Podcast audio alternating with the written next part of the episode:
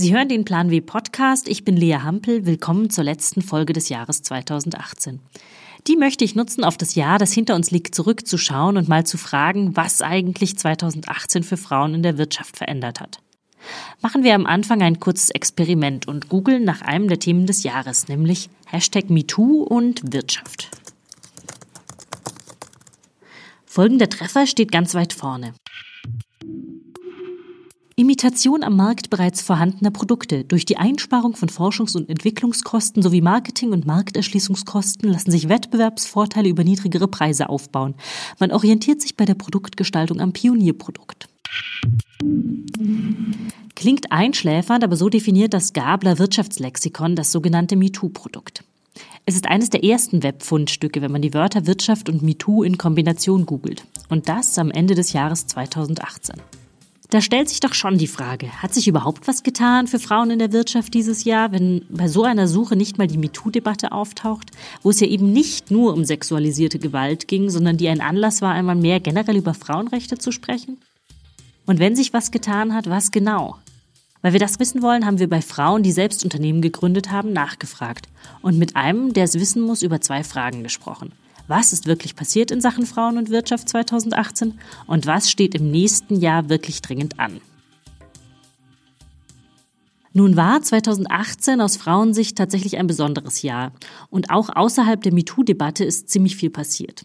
Was genau sie wichtig fanden, wollten wir von Frauen auf dem Wirtschaftsgipfel der Süddeutschen Zeitung in Berlin wissen.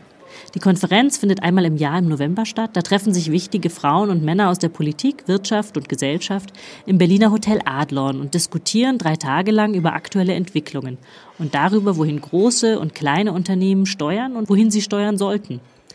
Diesmal lag der Frauenanteil auf der Bühne übrigens zum ersten Mal bei 40 Prozent.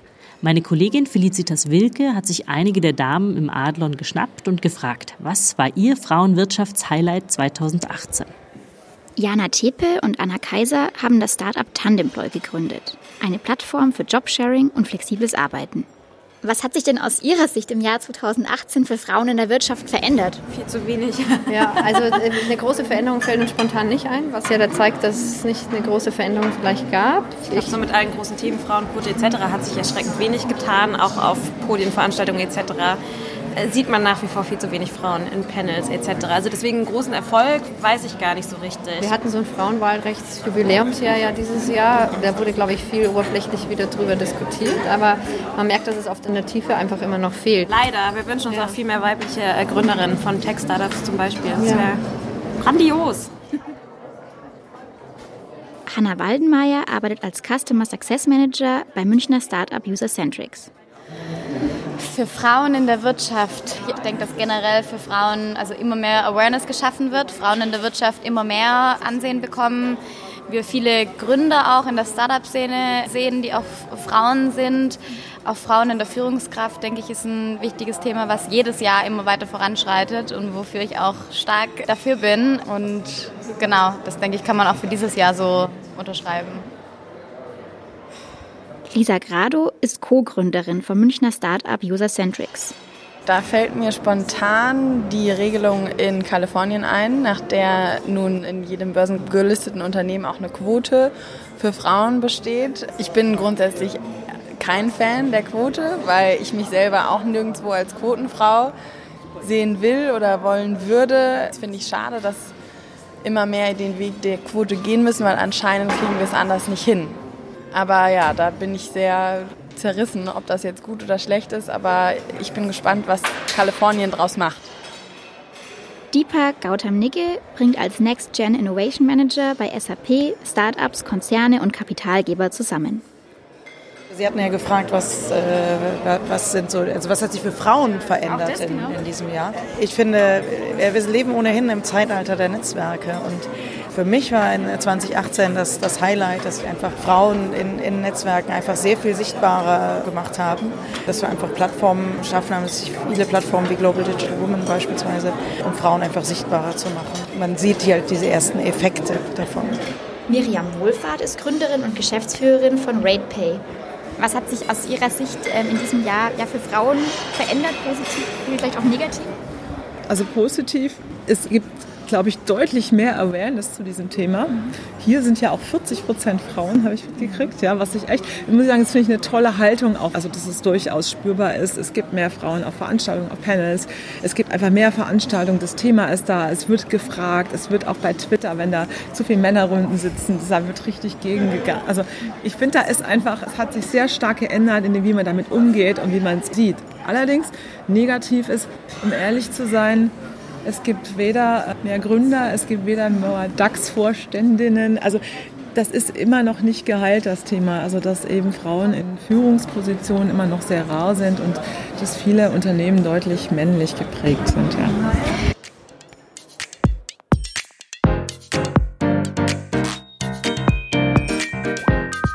Kalifornien, Awareness, klingt nicht nach gar nichts, aber eben auch nicht gerade nach Revolution. Vielleicht liegt es vor allem daran, dass dieses Jahr eines der formellen Änderungen ist. Drei kurze Beispiele. Seit dem 6. Januar können Frauen in Deutschland durch das Entgelttransparenzgesetz in Firmen mit mehr als 200 Mitarbeitern erfahren, was ein männlicher Kollege auf gleicher Hierarchieebene verdient. Am 7. Februar wurde ein neuer Koalitionsvertrag beschlossen zwischen CSU, CDU und SPD. Gleichberechtigung, insbesondere auch in der Arbeitswelt, macht da zwei Seiten von 180 aus. Und nicht nur in Deutschland hat sich zumindest formell etwas getan. In Island beispielsweise ist seit dem 1. Januar gesetzlich vorgeschrieben, dass Männer und Frauen gleich viel verdienen müssen, wenn sie gleiche Arbeit leisten. Firmen müssen schriftlich belegen, dass sie ihre Mitarbeiter gleich bezahlen.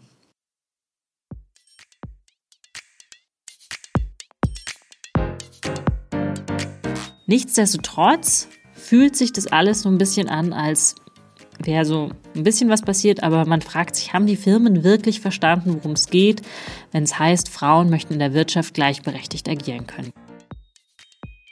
Immerhin war 2018 auch das Jahr, das mit der Veröffentlichung einer Boston Consulting Studie begann. Die hat gezeigt, dass selbst weibliche Unternehmensvorstände und Aufsichtsrätinnen, also Frauen in den wichtigsten Gremien der Wirtschaft, oft 20 bis 30 Prozent weniger Geld bekommen als ihre männlichen Kollegen.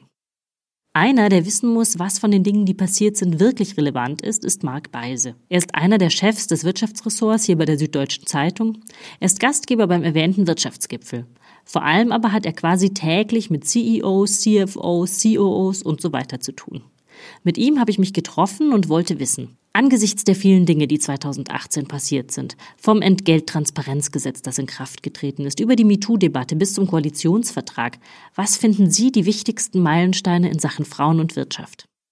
Also die Dinge, die Sie angesprochen haben, sind schon alle wichtig gewesen dieses Jahr natürlich, aber ich würde sogar noch ein Thema dazu nennen, das für mich das Wichtigste ist, dass ich nämlich den Eindruck habe aus vielen Gesprächen eben mit führenden Menschen in großen und kleinen Unternehmen, dass in der Wirtschaft wirklich jetzt endlich ein echtes Umdenken stattfindet und nachdem man seit vielen Jahren darüber redet, jetzt auch ernsthaft daran gearbeitet wird, Frauen in Führungspositionen zu bekommen. Das ist so eine Art Scharnierjahr. Ich glaube, dass ab dem nächsten Jahr die Dinge anders werden. Wie haben Sie es denn davor betrachtet? Weil diskutiert wurde davor ja auch schon über, wir brauchen mehr Frauen in Aufsichtsräten und all diese Dinge. Das ist jetzt kein neues Thema. Ja, es wird ganz lange diskutiert und es ist natürlich jetzt auch nicht was grundlegend Neues passiert. Wenn man sich die Zahlen anguckt, haben wir ein, zwei Prozent mehr Frauen in den verschiedenen Führungsgremien. Da kann man sagen, das ist viel zu wenig. Und wenn das in dem Tempo weitergeht, sind wir in 60 Jahren erst wirklich bei der Gleichberechtigung. Aber die Qualität der Diskussion, das ist mein Eindruck, dass es sich verändert hat, weil jetzt mehr umfassender Druck auf dem Thema ist. Das ist schon so bei allen Themen so ist, dass es für jedes Thema seine Zeit gibt, dass es so Fenster der Möglichkeiten gibt und ich glaube beim Thema Frauenförderung ist jetzt gerade so ein Fenster da. Warum auch immer. Es wird sehr ernsthaft darüber gesprochen, was man konkret machen kann, dass es schneller gehen muss, welche Maßnahmen sinnvoll sind. Es findet einfach eine Debatte statt, die stärker, intensiver und zielgerichteter ist als früher. Was sind Gründe, warum sich das jetzt gerade verstärkt? Also es gibt bestimmt nicht den einen Grund, den man jetzt hier benennen könnte. Aber natürlich denken wir seit der Finanzkrise da verstärkt drüber nach, ob die Finanzkrise auch durch typisch männliche Verhaltensweisen zustande gekommen ist. Digitalisierung ist ein Thema, weil Digitalisierung heißt natürlich, wir überdenken alle unsere Prozesse und wir überlegen, wie wir uns neu und besser organisieren können. Und es gibt neue Formen der Arbeitsorganisation. Privates, Dienstliches kann man anders als früher verbinden. Das erleichtert zum Beispiel Frauen in Führungspositionen und so weiter. Ist aber auch kein Selbstläufer, weil wie wir wissen, ist gerade bei Digitalunternehmen, zum Beispiel im Silicon Valley, der Frauenanteil signifikant sogar kleiner als in traditionellen Unternehmen. Also wie gesagt, es gibt nicht die eine Antwort, aber ja, es sind Dinge vorgefallen, weswegen wir verstärkt darüber nachdenken, ob es nicht besser ist oder wissen und einsehen, dass es besser ist, wenn Teams gemischt sind. Das sind übrigens nicht nur Männer, Frauen. Das ist auch die Frage bei internationalen Unternehmen. Inländer, Ausländer. Das ist die Frage, welche Rolle Migranten in Unternehmen äh, spielen können, auch Menschen mit anderer sexueller äh, Orientierung und so weiter. Einfach Vielfalt. Dass Vielfalt wichtig ist, haben wir, glaube ich, heute mehr begriffen als früher und das wird durch die Digitalisierung erleichtert. Es gibt ja Studien, die sagen zum Beispiel, dass, ähm, dass Frauen die besseren Anleger sind oder eben, wie Sie gesagt hatten, gerade, dass Frauen nachhaltiger für Wachstum sorgen in Unternehmen. Das heißt, diese wirtschaftlichen Sachargumente helfen quasi die Debatte voranzubringen. Kann man das so sagen? Das weiß ich nicht. Ich kenne diese Studien, ich finde sie auch einigermaßen plausibel, aber ich weiß nicht, ob Personalentscheidungen auf höchster Ebene danach gefällt werden. Also ob man für den Vorstand jetzt jemanden sucht, der weniger risikofreudig ist als jemand anders und deswegen eine Frau nimmt statt eines Mannes. Das glaube ich eher nicht. Es geht immer um die einzelne Persönlichkeit und um die Bereitschaft, eben was Neues zu wagen. Ja, ein Mann, der mit lauter Männern zusammen in einem Gremium ist, ist der bereit zu sagen, ich will jetzt hier auch eine Frau drin haben, ich will jetzt hier auch einen Ausländer, ich will jetzt hier einen bunten Vogel. Die Bereitschaft muss man mitbringen, dann ändert sich was. Wenn man die Bereitschaft nicht mitbringt, bleibt alles beim Alten. Gab es da Sachen aus der Praxis, die Ihnen erzählt wurden, die Sie besonders überzeugend fanden oder wo Unternehmer auch von besonders guten Erfahrungen mitberichtet hatten?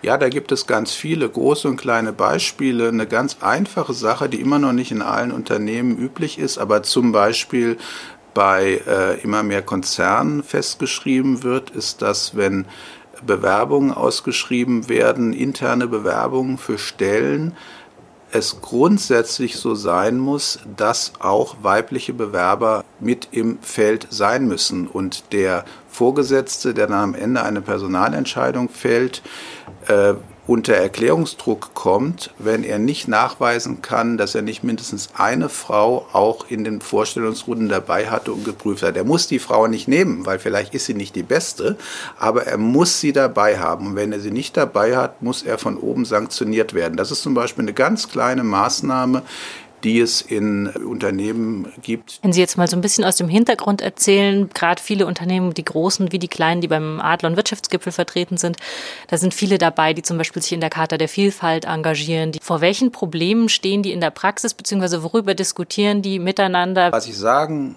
kann, ist, dass es so diese klassische Herrendebattenkultur von früher nicht mehr gibt. Ich kann mich an kein Gespräch in den letzten zwölf Monaten erinnern, wo fünf Männer in einem Raum saßen und sich Schenkelklopfen darüber lustig machten, dass man Gott sei Dank immer noch keine Frau in der Führung hat oder sowas. Das gibt's, glaube ich, nicht mehr. Was es immer noch gibt, ist, dass in den Unternehmen nicht wirklich ernsthaft daran gearbeitet wird. Es stimmt, was Sie sagen, dass äh, fast alle Unternehmen sich solche Karten und so weiter ähm, gegeben haben, aber nicht alle meinen es wirklich ernst. Viele begnügen sich damit, das zu haben und sagen, naja, der Rest muss ich von selber finden. Aber es gibt immer mehr Unternehmen, in denen auch zum Beispiel hochbezahlte Konzernchefs immer Männer in Deutschland. Es gibt ja keinen einzigen Konzern in Deutschland, der von einer Frau geführt wird. Aber diese Chefs sehr ernsthaft, nach meiner Einschätzung, darüber Gedanken machen, wie sie Frauen in ihren Vorstand kriegen. Und wenn die dann zu uns zu Hintergrundrunden kommen, dann tun die mir manchmal wirklich leid, weil sie dann auch sehr anschaulich schildern, wie sie im letzten Jahr versucht haben, wenigstens eine Frau in den Vorstand zu bekommen von so einem großen DAX 30 Konzern und wie sie mit dreien intensiv geredet haben und alle drei dann am Ende abgesagt haben. Das typische Argument, warum sie absagen, ist eben, dass sie sagen, ich will mir das nicht antun, ich habe noch Familie, ich habe noch Lebensqualität, ich will nicht in, in dieses Hamsterrad rein und wie diese Männer dann aber auch drüber nachdenken und das ist auch spannend, was das für sie bedeutet. Also wie sie sozusagen das Hamsterrad ändern, damit im nächsten Jahr ihnen die nächste Frau aus der zweiten Ebene nicht absagt. Kann man da Unterschiede entdecken zwischen den Branchen und vielleicht auch zwischen der Größe der Unternehmen, weil es natürlich grundsätzlichen Ansätze Unternehmen zu ändern fast einfacher sind, wenn man ein großes Unternehmen hat, wo man von oben eine Entscheidung treffen kann und dann aber auch zum Beispiel bei Vereinbarkeit von Familie und Beruf mit einem größeren Personalpool arbeiten kann und damit Flexibilität mehr erhöhen kann, als wenn man Mittelständler ist, wo wenn von 20 äh, Mitarbeitern fünf in Elternzeit gehen, man halt einfach ein praktisches Problem hat. Also sehen Sie da Unterschiede zwischen den verschiedenen Bereichen? Ist schon sicherlich so, dass ein großer Konzern es einfacher hat, weil er, wie Sie sagen, ja mit ganz vielen Menschen agieren kann. Und es ist vielleicht kein Zufall, dass äh, als ein Vorreiter in der Frage der Förderung von Frauen in Führungspositionen zum Beispiel die Telekom gilt, die ja ein sehr großes Unternehmen ist, oder auch SAP, der Softwareentwickler, die sehr weitreichende Programme haben, um Frauen in Führungspositionen zu bekommen. Auch Siemens hat ja mehrere Frauen im Vorstand. Das ist schon so, aber es gibt eben auch andere ganz große, die weiterhin keine oder so gut wie keine Frauen im Vorstand haben. Und es gibt auch Mittelständler, die sehr engagiert sind, die teilweise von Frauen geführt werden die dann auch ganz bewusst versuchen, Frauen in Führungspositionen zu bekommen. Also ich glaube, es hängt ganz stark von dem vorhandenen Führungspersonal ab. Also von der Frage, sind die Leute an der Spitze des Unternehmens wirklich daran interessiert, was zu ändern? Ich habe jetzt eine Veranstaltung gehabt, bei der eine Stahlmanagerin dabei war, Ilse Henne von ThyssenKrupp. Der Stahl ist ein absolut männlich dominiertes Geschäft und diese Frau ist eine ganz tolle Managerin, Germanistin, Romanistin, also noch nicht mal Ingenieurin, die sich aber in diesem Männerladen durchgesetzt hat, weil sie erstens gut ist und weil sie zweitens ganz gezielt von Männern gefördert worden ist. Also dann geht's. Nach der Werbung erzählt Marc Beise, welche Branchen bei der Gleichberechtigung als Vorreiter gelten und warum dazu nicht immer die großen Tech-Konzerne gehören. Werbung. Der Plan W Podcast wird ermöglicht von LinkedIn, dem Karrierenetzwerk. Hier können sich Mitglieder austauschen, von anderen inspirieren lassen und selbst Beiträge schreiben. Besonders Frauen können das Netzwerk für sich nutzen. Wie? Erklärt dieses Mal Anne Schüller. Ich bin selbstständig seit 2002, äh, bin Speaker geworden. Davon lebe ich auch, auf Bühnen zu gehen und dort Impulsvorträge, Keynotes zu halten zu Themen rund um Management und Marketing. Daneben schreibe ich Bücher. 14 Bücher sind in der Zwischenzeit äh, entstanden, eben auch über Management- und Marketing-Themen. Und hatten Sie eine bestimmte Strategie, wie Sie Ihr Netzwerk bei LinkedIn aufgebaut haben? Also bei mir ist es mehr so eine Pull-Strategie. Das bedeutet, man macht eine echt gute Arbeit, die wertvoll ist, die nützlich ist für die Menschen und erzeugt dadurch eben auch äh, Mund-zu-Mund-Propaganda. Dadurch habe ich mir insgesamt jetzt eine Followerschaft von äh, weit über 13.000 LinkedIn-Mitgliedern aufbauen können. Haben Sie ein Beispiel für einen Artikel, auf den Sie besonders viel Feedback bekommen haben? In dem einen Artikel geht es um das Thema Angst, Angst in Unternehmen das offensichtlich ein Riesenthema ist. Ich war äh, selber ganz überrascht über die äh, Resonanz, die ich bekommen habe, also der Artikel ist 30.000 Mal angeklickt worden, hat irre viele Likes bekommen, irre viele Kommentare, ich glaube 250 Kommentare, wo Menschen äh, berichtet haben, eben aus dem Unternehmen, äh, wie es ihnen da dort ergeht. Ähm, ich kenne Unternehmen, da ist der Artikel wirklich rumgewandert im ganzen Unternehmen, äh, weil offensichtlich in dem ganzen Unternehmen hier entsprechend das Thema ja aktuell war. Was wäre dann Ihr Ratschlag an andere LinkedIn-Nutzerinnen, wie die ihr Thema finden, über das sie schreiben können und mit dem sie viele Menschen erreichen? Man guckt sich an, wer schreibt, über welche Themen und wo erzeugt dieser Mensch bei welchen Themen eine hohe Resonanz und dann kann man ja hingehen und kann sagen, okay, ich habe auch noch eine Facette zu diesem Thema, die hat dieser Fachartikel natürlich nicht spielen können, weil ein Fachartikel, der hat plus minus 5000 Anschläge, viel mehr sollte er auch nicht haben. Also dieses Zuhören in den Netzwerken, um herauszuhören, was äh, geht gerade ab und wo sind die Befindlichkeiten. Ich denke, das ist auch eine Riesenqualität, die Netzwerke wie LinkedIn auch in, in die Welt geben können.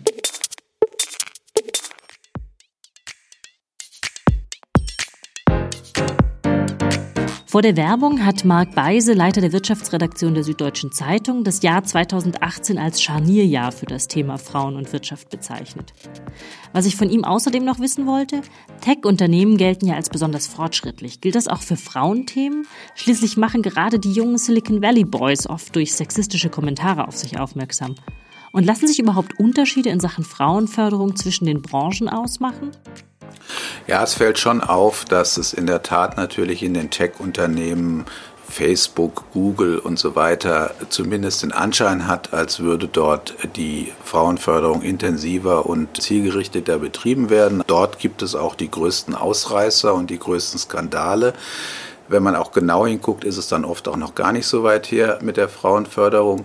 Andererseits bei klassischen Unternehmen, bei denen man denkt, bei denen bewegt sich gar nichts, Autoindustrie und so weiter, gibt es sehr interessante Beispiele von Frauen oder ganzen Frauennetzwerken, die da erfolgreich sind. Also ich bin nicht so sehr der Meinung, dass es eine Branchenfrage ist. Es ist, glaube ich, wirklich eine Frage der Unternehmenskultur insgesamt. Nun hatten Sie 2018 als Scharnierjahr bezeichnet. Was passiert dann 2019 und was muss passieren? Also es wird nicht so sein, dass am Ende des Jahres 2019 wir die komplette Gleichberechtigung in den Unternehmen haben und auch nicht annähernd.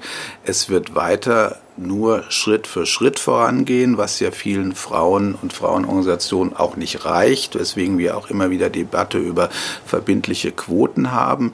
Ich bin davon nicht so ein Freund, weil ich glaube, dass sich die Dinge in den Unternehmen eben entwickeln müssen.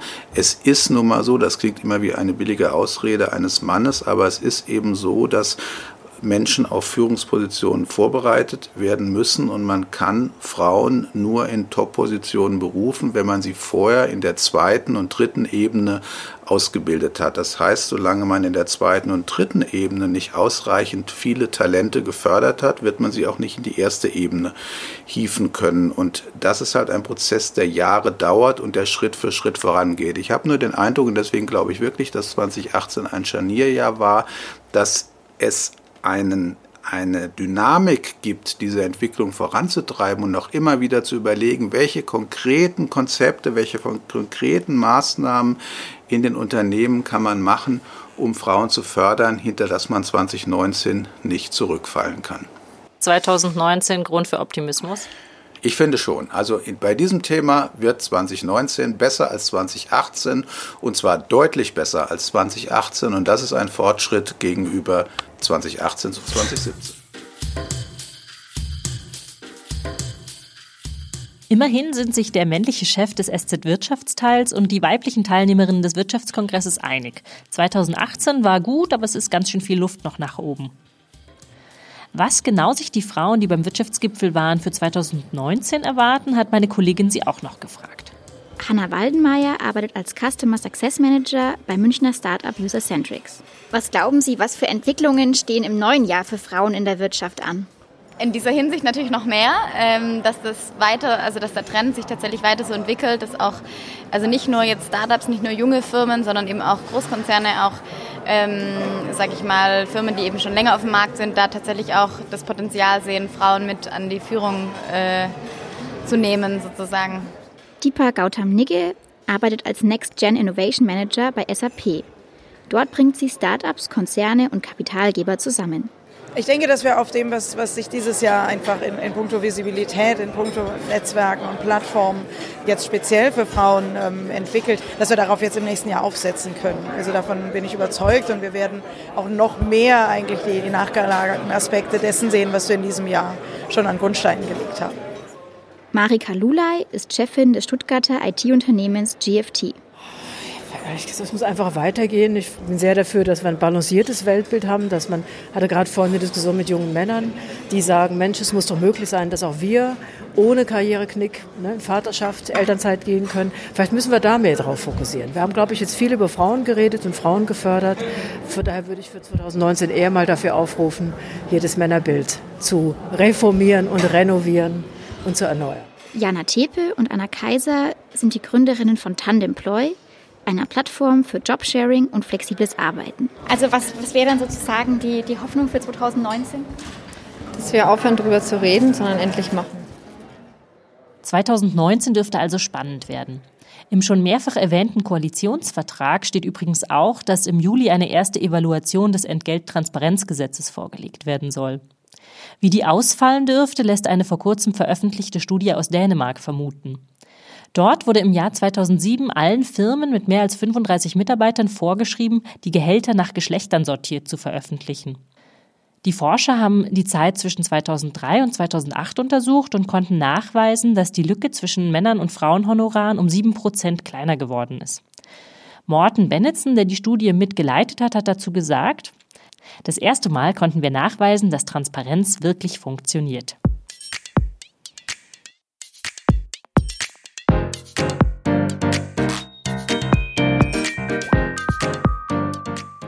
Und was erwarten Sie sich für 2019? Wir freuen uns auf Ihre Aussichten, Hoffnungen und Wünsche gern bei Twitter unter dem Hashtag PlanW 2019 oder per E-Mail. Das war's für diese Folge des Plan W Podcasts. Meine Kollegin Susanne Klingner und ich freuen uns aufs kommende Jahr mit Ihnen. Beim nächsten Mal sprechen wir mit dem Stabhochspringer Balian Buschbaum über Glück, Arbeit, Geschlechterrollen und wie das alles zusammenhängen kann. Denn er hat seine Karriere als Yvonne Buschbaum begonnen und arbeitet mittlerweile als Stabhochsprungtrainer.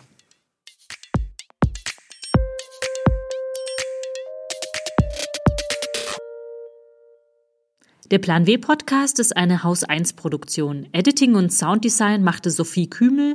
Die Titelmusik stammt von Katrin Rönnecke. Das Cover gestaltete Dirk Schmidt. Wenn Sie keine Folge verpassen wollen, abonnieren Sie uns bei iTunes, Spotify oder in der Podcast-App auf Ihrem Handy. Eine solche Podcast-App finden Sie leicht im App Store oder Game Center. Laden Sie sie herunter und gehen Sie dann auf Suchen oder Hinzufügen. Geben Sie Plan W ins Suchfenster ein und klicken Sie anschließend auf Abonnieren. So bekommen Sie jede neue Folge direkt aufs Handy. Alle Podcasts der Süddeutschen Zeitung finden Sie unter www.sz.de/podcast. Alle Ausgaben von Plan W finden Sie im Digitalkiosk der SZ unter www.sz.de/plan-w.